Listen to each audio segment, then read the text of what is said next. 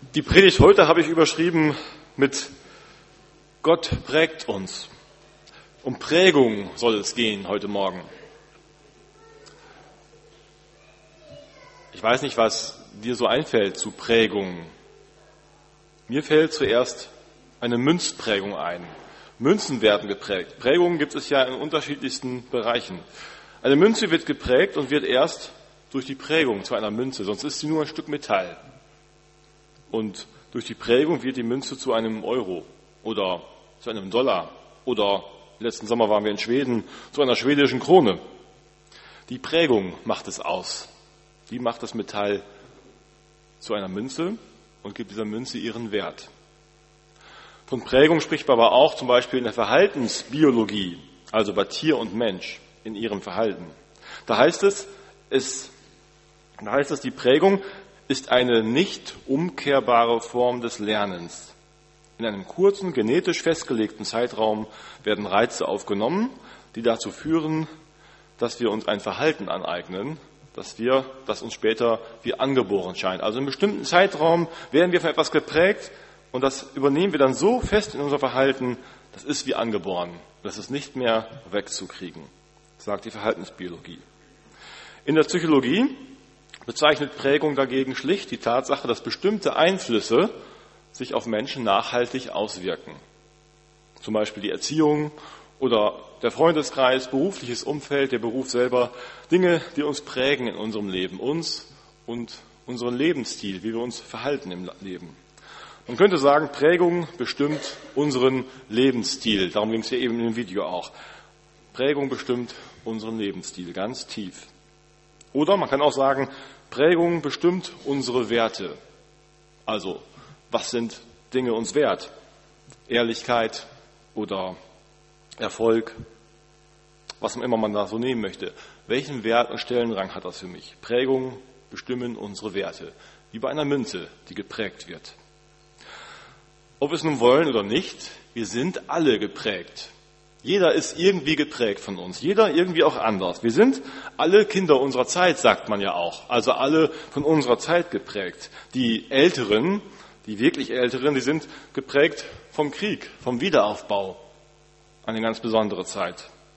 Eine ganz andere Zeit als die Zeit heute, wo wir in Frieden leben, wo es uns so gut geht, wo aber andere Dinge auch ganz anders sind, wo junge Leute heute groß werden in einer Welt, mit unendlich vielen Möglichkeiten und man muss wählen und so viel entscheiden. Oder das Internet, Facebook und Twitter, man kommt gar nicht dran vorbei. Oder die ganze Schnelllebigkeit und ständige Veränderung, ob beim Kauf von neuester Technik, die in zwei Jahren schon wieder uralt ist, oder auch bei der eigenen Berufsplanung, wo man nicht weiß, werde ich das jetzt mein Leben lang machen oder vielleicht nur die nächsten zehn Jahre. Jeder von uns ist geprägt von seiner Zeit und natürlich von seiner ganz persönlichen Geschichte, seiner Familie, Dingen, die man selbst erlebt hat. Nun kann man sagen, ja, ich bin geprägt und nun bin ich halt, wie ich bin. Einmal geprägt für immer, für immer festgelegt. Paulus zeigt uns aber an, nein, damit findet euch bitte nicht ab. Lasst euch verwandeln von Gott. Verändert euer Leben. Und bei Jesus heißt es schon, kehrt um und glaubt an das Evangelium. Kehrt um. Es ist nicht alles unumkehrbar. Kehrt um. Verändert euren Lebensstil. Darum geht es heute im Römerbrief. Ich lese aus Römerbrief Kapitel 12, das sehen wir auch jetzt an der Leinwand hier, die Verse 1 bis 3 nach der guten Nachricht. Brüder und Schwestern, weil Gott so viel Erbarmen mit euch gehabt hat, bitte und ermahne ich euch Stellt euer ganzes Leben Gott zur Verfügung. Bringt euch Gott als lebendiges Opfer dar, ein Opfer völliger Hingabe, an dem er Freude hat. Das ist für euch der vernunftgemäße Gottesdienst. Passt euch nicht den Maßstäben dieser Welt an. Lasst euch vielmehr von Gott umwandeln, damit euer ganzes Denken erneuert wird. Dann könnt ihr ein sicheres Urteil bilden, welches Verhalten dem Willen Gottes entspricht und wisst in jedem einzelnen Fall, was gut und gottgefällig und vollkommen ist. Ich rufe daher aufgrund der Vollmacht, die Gott mir in seiner Gnade gegeben hat, jeden einzelnen von euch zu nüchterner Selbsteinschätzung auf. Keiner soll mehr von sich halten, als angemessen ist. Maßstab für die richtige Selbsteinschätzung ist der Glaube, den Gott jedem in einem bestimmten Maß zugeteilt hat.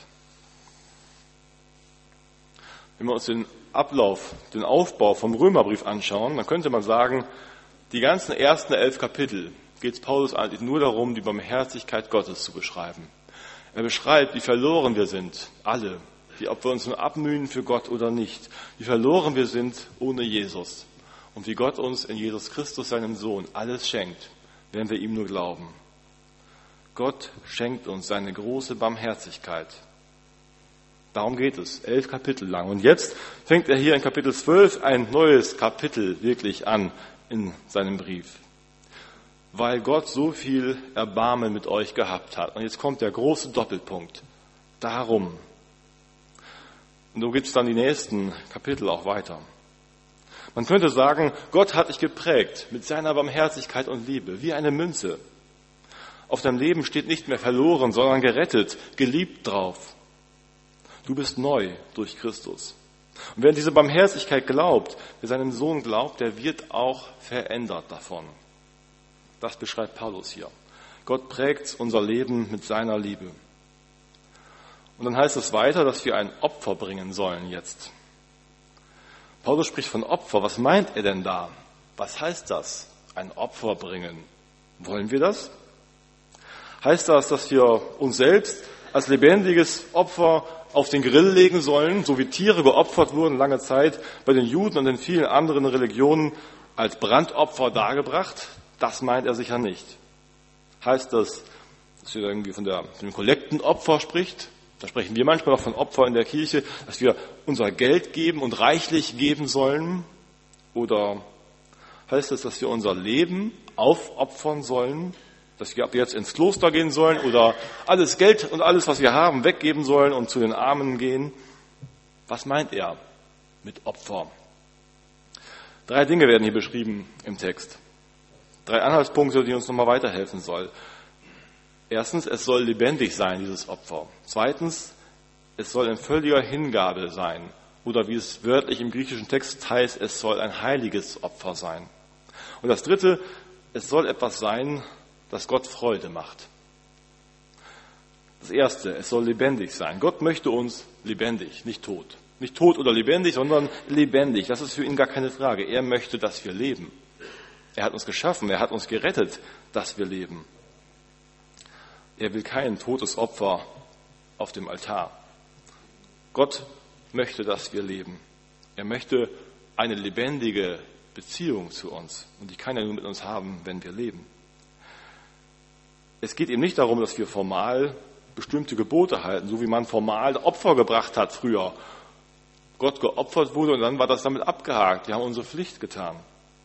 Genauso möchte er nicht, dass wir formal Gebote halten und sagen, ja, als Christ weiß ich ein paar Dinge, die muss ich tun, ein paar Dinge, die muss ich lassen. Wenn ich das tue und wenn ich dann auch oft genug im Gottesdienst war, vielleicht wie die Konfirmanden, die dann ihre Liste haben und es abhaken müssen oder abhaken lassen müssen, wie oft sie da waren im Gottesdienst, dann ist die Pflicht erfüllt. Darum geht es ihm nicht. Es geht ihm darum, dass wir lebendige Beziehung zu ihm haben, dass wir mit ihm leben, im Gespräch sind mit ihm, so wie ich mir keinen Freund wünsche, der nur Freundschaftspflichten erfüllt. Der sich ab und zu mal meldet, weil es ja seine Pflicht ist. Und dann das abhakt in seinem Kalender, okay, das nächste Vierteljahr habe ich wieder Ruhe. Der mir dann eine Karte schreibt und ein Geschenk bringt zum Geburtstag, erledigt. So. Und dann interessiert er sich aber auch nicht weiter für mich. Das ist kein Freund. Und so wünscht sich Gott, dass wir von Herzen seine Kinder sein wollen, Beziehungen haben zu ihm. Lebendig. Das zweite ist die Hingabe in völliger Hingabe zu ihm leben, ihm ganz gehören, ein heiliges Opfer. Als Christ kann man nicht halbe Sachen machen vor Gott. Da heißt es entweder oder. Entweder bist du Christ oder du bist es nicht. Entweder glaubst du an Jesus Christus oder du glaubst ihm nicht. Eines von beiden. Natürlich gibt es da Zweifel und Fragen, aber die Grundfrage muss klar sein. Du kannst nicht an Jesus glauben und an andere Religionen irgendwie weiter. Genauso wie ein Euro eben nur ein Euro sein kann. Ein Dollar ein Dollar. Es gibt kein Euro-Dollar. Nur eins ist möglich. Und als Christ Als Kind Gottes kannst du nur ganz bei ihm sein. Das widerspricht so ein bisschen vielleicht unserem Lebensstil heute, wie wir sonst so leben und entscheiden. Da binden wir uns heute nicht so gerne. Und da fragt man sich eben auch, na ja, aber wir glauben doch wieder alle irgendwie an den gleichen Gott zumindest. Und auch wenn er sich in Jesus gezeigt hat, das andere ist ja auch nicht nur falsch. Aber Jesus war so radikal, er hat es gesagt. Nur durch mich kommt ihr zum Vater. Ich bin der Weg, die Wahrheit und das Leben. Da geht kein Weg dran vorbei. Und so können wir nur an diesen einen Gott glauben und keine anderen Götter mehr haben. Und auch sonst im Leben teilen wir das vielleicht mehr gerne auf in bestimmte Bereiche. Da bin ich vielleicht Geschäftsmann in meinem Beruf und muss sehen, dass das Geschäft läuft und dass wir erfolgreich sind. Da bin ich Ehemann zu Hause, in der Familie, der Vater. Da will ich für ein gutes Familienleben sorgen. Da bin ich Kunde im Geschäft, wo ich hingehe und einkaufe und möchte gut bedient werden und poche auf meine Rechte. Und am Sonntag bin ich Christ und gehe in die Kirche. Auch so können wir das nicht aufteilen. Selbst wenn ich sage, ja, ich bin Christ, ich gehe ja nur in die Kirche, ich gehe ja nicht in irgendwelche anderen Tempel oder gucke mir nicht irgendwelche anderen esoterischen Sachen an, ähm, völlig klar, ich bin Christ, ich gehe in den Gottesdienst und nirgends anders. Aber auch das ist es nicht. Wir sollen ganz ihm gehören mit unserem Leben. Im Beruf, in Familie, beim Shoppen, überall bin ich Christ. Wenn ich einkaufe, wenn ich überlege, wie ich meine Ehe, meinen Vater sein, meine Mutter sein gestalte, wie ich meinen Beruf gestalte und mit Entscheidungen da umgehe. Immer bin ich das Kind Gottes und immer soll ich mich da prägen lassen von seiner Barmherzigkeit. Wenn ich dann Leute auf der Straße treffe, wie in dem Film eben, dann ist das nicht einfach nur was, was außerhalb von dem ist, sondern da bin ich mittendrin. Wenn ich Menschen auf der Straße treffe, wenn ich einkaufe und so weiter. Das dritte, zur Freude Gottes soll es sein. Es soll Gott Freude machen. Was macht Gott Freude? Das eine, natürlich, wenn wir nach seinem Willen fragen, wenn es was ist, wie er sich das vorstellt, wenn wir so leben, wie er es sich wünscht für uns, wenn wir Entscheidungen treffen, die seinem Willen entsprechen, dann freut er sich, klar.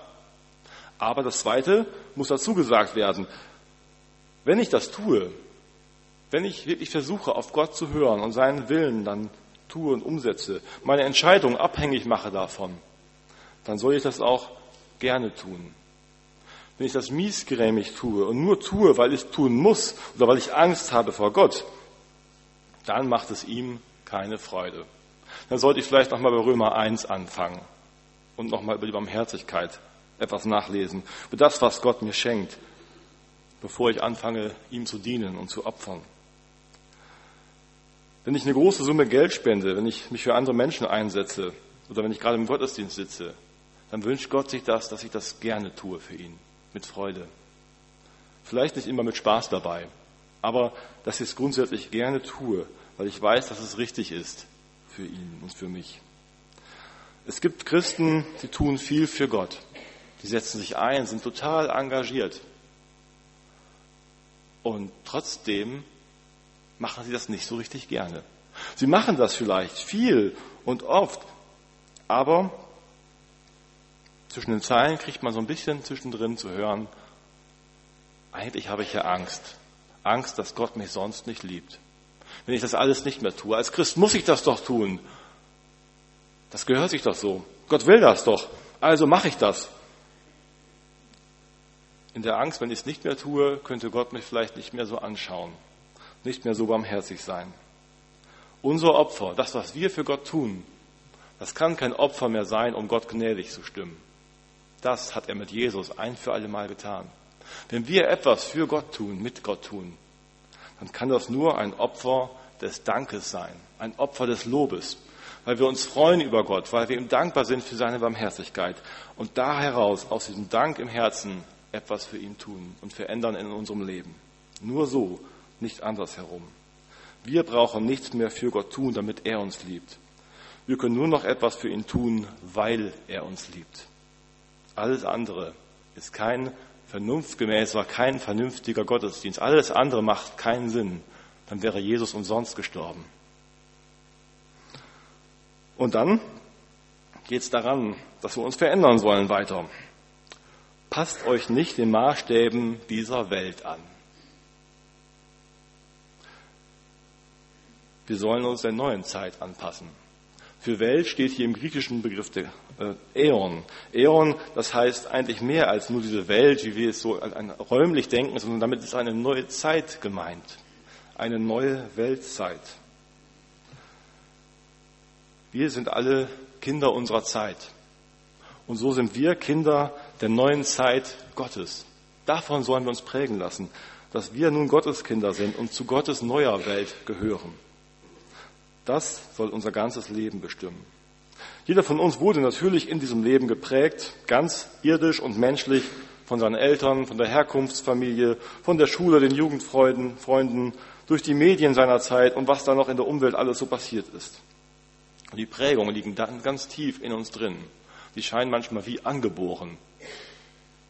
Wenn wir Angst vor Spinnen haben, dann ist das nicht unbedingt irgendwie, dass ich zusammenzucke, sobald ich eine Spinne sehe und die gar nicht anfassen mag, wenn mir das wirklich angeboren ist, sondern das haben mir andere auch schon gezeigt, diese Angst. Das ist I, da darf man nicht anfassen und da hat man Angst vor. Und ruckzuck habe ich das gelernt als kleines Kind und ich weiß später gar nicht mehr, warum ich eigentlich Angst habe vor diesen Spinnen die ja gar nichts tun. Es gibt auch gefährliche. Diese Woche haben wir eine Vogelspinne gesehen in Hamburg. Aber es gibt Spinnen, die sind eben nicht gefährlich. Das sind die Spinnen, die bei uns im Haushalt rumlaufen und krabbeln. Und doch ist da irgendwie etwas drin, das macht uns Angst. Und so sind wir geprägt. So reagieren wir, verhalten wir uns in unserem Leben an ganz vielen Stellen. Wir sind irgendwie geprägt und wissen selbst gar nicht so richtig warum. Jetzt kann ich sagen, na ja, es ist halt so. Mein Leben ist so geprägt und das ist jetzt mein Lebensstil man muss man mich halt nehmen, wie ich bin. Ich kann mich nicht verändern. Meine Prägung ist unumkehrbar, wie es die Verhaltensbiologie sagt. Paulus sieht das aber anders. Er sagt, lasst euch umwandeln von Gott, damit euer ganzes Denken erneuert wird. Euer ganzes Denken, nicht nur so ein bisschen, alles. Komplett sollen wir uns prägen lassen von Gottes Liebe und verändern und umwandeln. Ich denke an einen jungen Mann, mit dem ich im Gespräch war ähm, vor vielen Jahren, der mir erzählt hat, ja, was habe ich mit den Armen zu tun? Ich sehe die Armen, aber ich denke mir, das ist doch ihr Ding, dass sie arm sind. Sind sie doch selber schuld? Beziehungsweise, das ist eben einfach so. Ich bin zumindest nicht schuld daran. Also ist es auch nicht mein Ding, dafür zu sorgen, dass es diesen Menschen besser geht. Ich habe mein Leben. Da habe ich genug, um das ich mich kümmern kann. Und bei mir geht's besser. Aber ich muss auch mit meinen Möglichkeiten eben das Beste herausholen. Die müssen eben mit ihren Möglichkeiten das Beste herausholen. Das ist einfach so. So ist das Leben. So hat er das gehört in seiner Familie, so ist er geprägt in seinem Umfeld. Wir haben immer wieder darüber diskutiert, dass Gott vielleicht einen anderen Plan hat, dass Gott das anders sieht, dass Menschen das nicht egal ist, wie es anderen geht. So war er geprägt. Und doch hat sich dann später etwas verändert bei ihm. Ein paar Jahre später habe ich ihn gesehen, besucht und ähm, mit Staunen festgestellt, wie er zu den Armen ging und strahlende Augen hatte. Zu Menschen ging, zu denen er vorher niemals hingegangen wäre. So kann Gott prägen, umprägen, neu machen. Ich habe eben gesagt, Gott prägt unser Leben mit seiner Liebe. Wie eine Münze werden wir neu geprägt von ihm. Gott macht das alles. Jetzt ist im Text aber hier auch eine Spannung. Paulus spricht nicht immer davon, lasst euch, macht, Gott macht das schon, sondern er sagt hier, passt euch nicht den Maßstäben der Welt an. Lasst euch umwandeln. Also auch ganz viel Appell an uns. Einerseits richtig, Gott verändert uns. Gott wirkt an uns mit seinem Geist. Auf der anderen Seite gebraucht Gott auch Menschen wie Paulus, die uns mal sagen, so, und nun tu du auch mal was dafür und krieg mal den Hintern hoch und überleg mal, was du ändern kannst in deinem Leben. Gott wirkt an dir, auch dadurch, dass du einmal anfängst nachzudenken, was du verändern kannst. Das gehört zusammen. Und Gott wirkt auch darin, wenn wir angerichtet werden, selbst mal nachzudenken und uns selbst aufzumachen. Ich kann nämlich sehr wohl Einfluss nehmen, auch auf Dinge, die mich prägen in meinem Alltag. Ich habe Einfluss darauf, welche Bilder ich mir im Fernsehen, im Internet ansehe, die dann hängen bleiben in meinem Kopf und mich prägen. Bei manchen Sachen kann ich einfach abschalten und sagen, das muss ich nicht ansehen. Ich habe Einfluss darauf, mit welchen Menschen ich mich abgebe, von welchen Menschen ich mich prägen lassen möchte jetzt. Nicht mehr in der Vergangenheit, aber jetzt kann ich hinschauen und überlegen, sind das die Menschen, die Einfluss haben sollen auf mich oder sind das andere Menschen? Und ich habe Einfluss darauf, ob ich mich prägen lassen will von Gott oder nicht. Passt euch nicht den Maßstäben dieser Welt an. Unser Leben steht in einer neuen Zeit, in Gottes neuer Welt.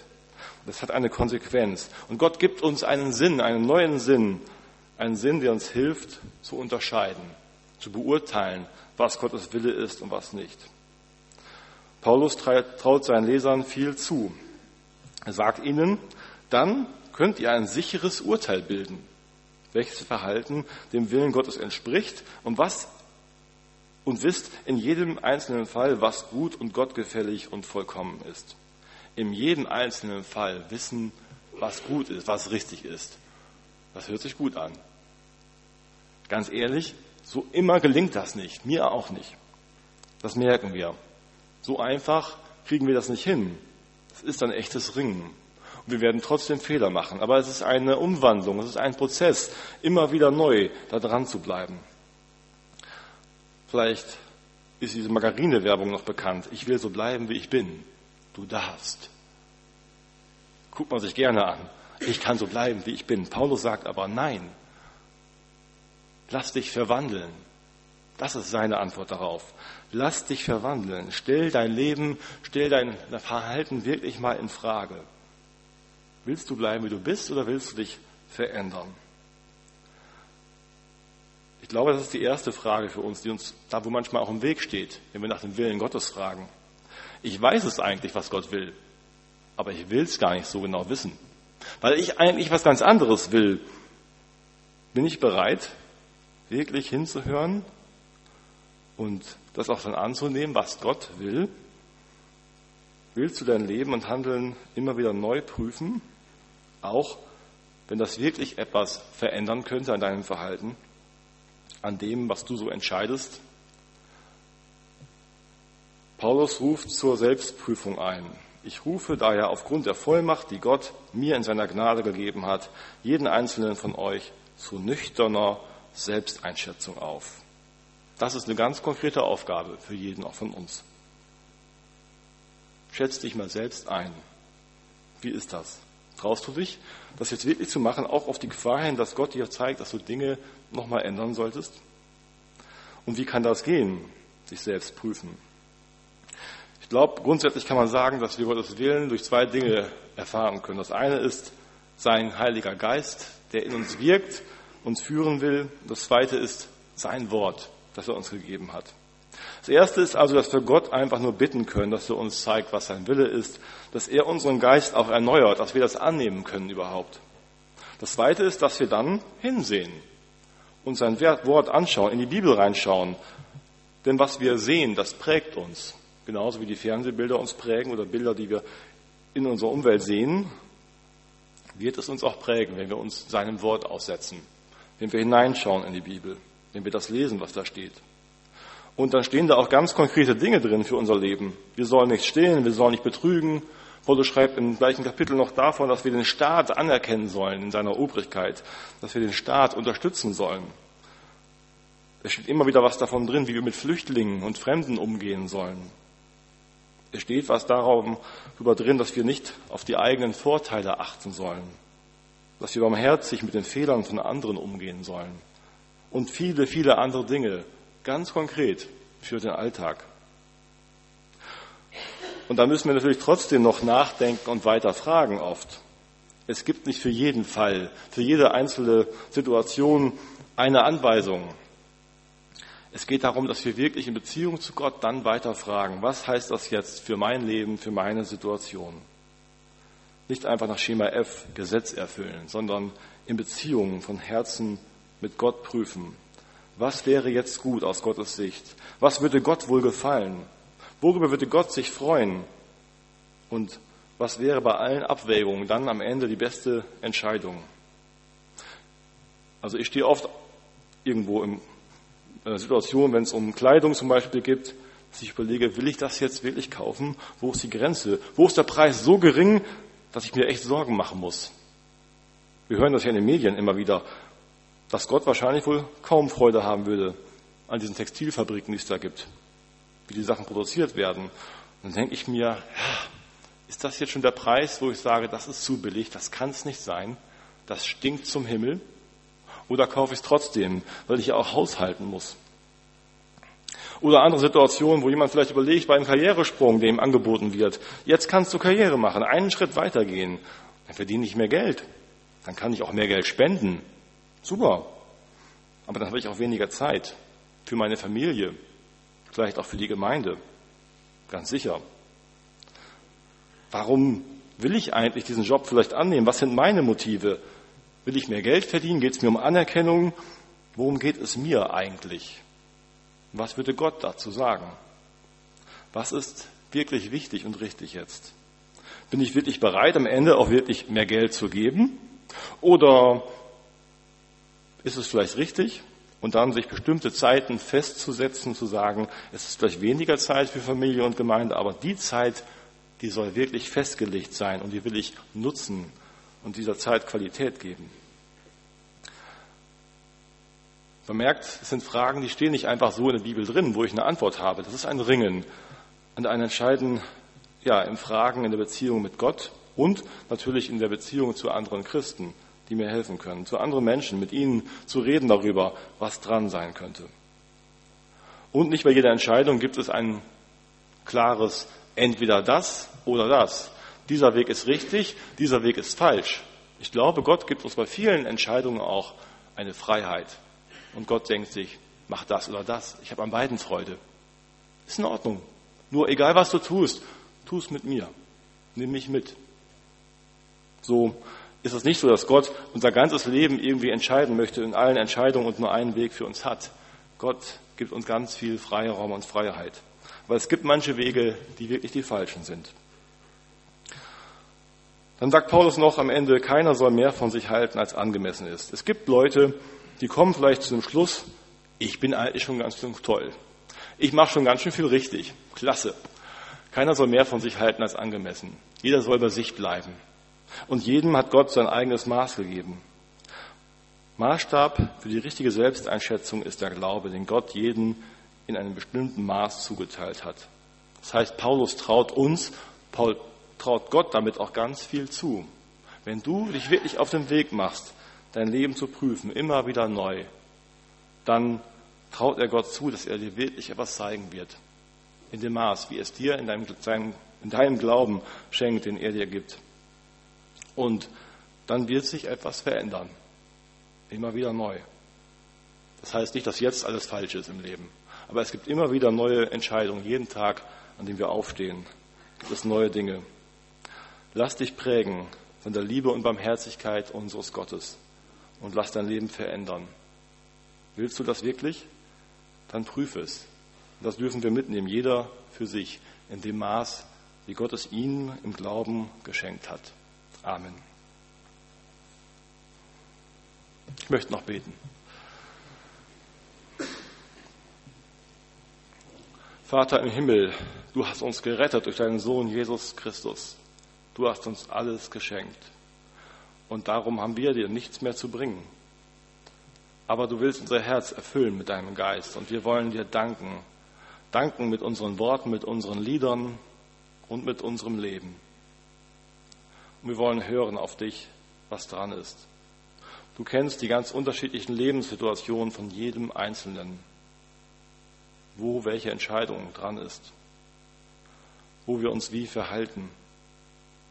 Ich möchte dich bitten, gib du uns den Mut, wirklich auf dich zu hören, deinen Willen zu erkennen und unser Leben zu ändern, Stück um Stück. Gib du uns deinen guten Geist, Vater im Himmel. Amen.